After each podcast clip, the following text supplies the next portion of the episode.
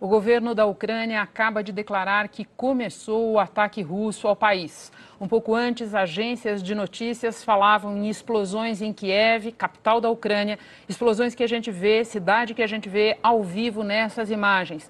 Também em Belgroda, cidade russa próxima à fronteira com o país. Um pouquinho antes, o presidente russo Vladimir Putin autorizou a operação militar na região de Donbass, leste da Ucrânia, e disse que qualquer um que criar insegurança para essa operação terá a resposta. Disse que o exército ucraniano deve ir para casa. Vladimir Putin fez essa declaração e logo depois veio a reação do presidente americano Joe Biden dizendo que a guerra causará perda catastrófica de vidas. Neste momento, o Conselho de Segurança da ONU continua reunido num encontro de emergência diante do que se imaginava iminência de uma invasão, agora formalmente declarada, formalmente informada pelo governo da Ucrânia. A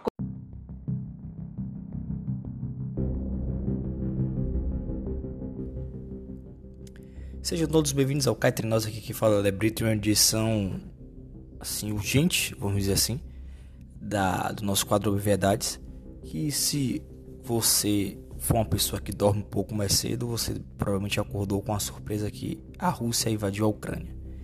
É, por volta ali da meia-noite no horário de Brasília, soldados russos foram vistos entrando em território ucraniano. E o nome do episódio já diz tudo: Calma, o mundo não vai acabar. Eu tô nesse episódio justamente para isso, para trazer um pouco de calma.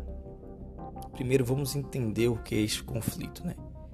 Nos últimos dias, nas últimas semanas, vamos dizer assim, o presidente russo Vladimir Putin vem soltando algumas afirmações, algumas sobre a Ucrânia e muito o temor do mundo, vamos dizer assim, era uma iminência guerra. Aí tanto do lado do russo falando sobre a, a Ucrânia, tanto quanto o lado americano dizendo que a Rússia não poderia fazer isso tal, até lá na ONU está reunindo lá o, o Congresso de Segurança para discutir sobre tudo isso e vamos entender o porquê que Putin está invadindo essas áreas da Ucrânia, né? Em 2014, a Rússia já invadiu, invadiu perdão, um, um, território ucraniano, foi o território da Crimeia. E agora eles estão também invadindo alguns outros territórios da Ucrânia. Agora, o porquê disso?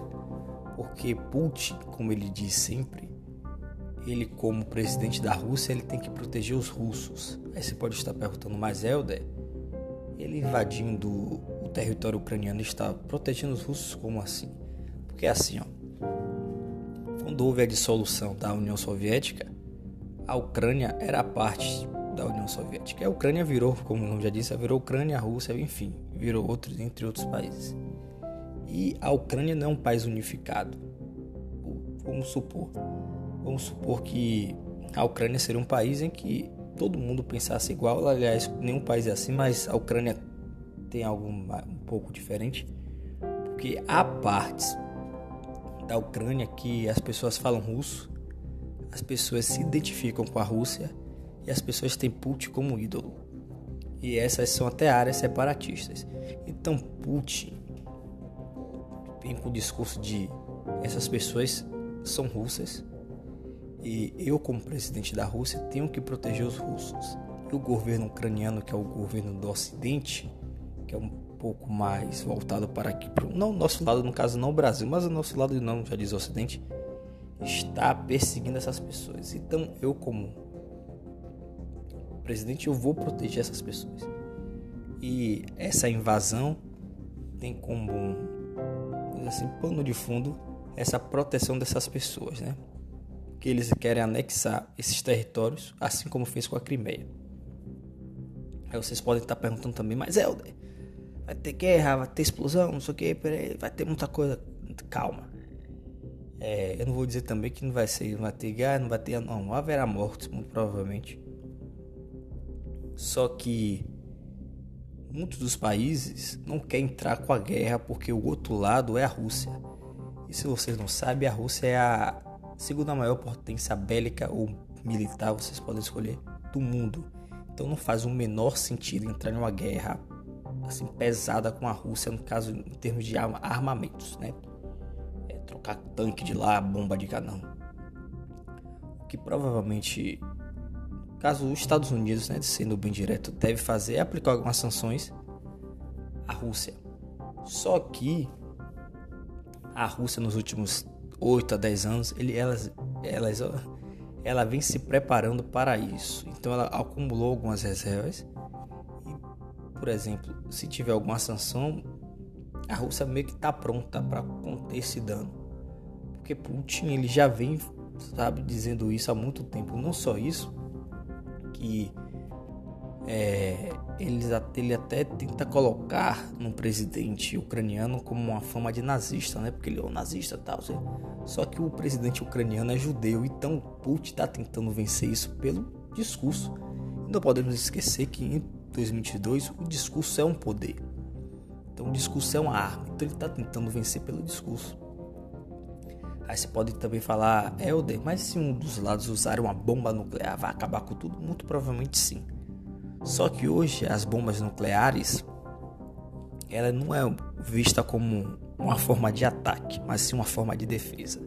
Porque assim, quando envolve algum conflito, o país vai falar assim: olha, eu tenho bomba nuclear, não venha para cima de mim. E até um dado importante que um professor de ciência política internacional falou que Desde que a segunda bomba nuclear foi inventada, nunca mais ela foi usada. Então ela foi usada aquele episódio terrível Hiroshima e Nagasaki. E desde então não se vê mais ouve falar sobre ataques nucleares. Né?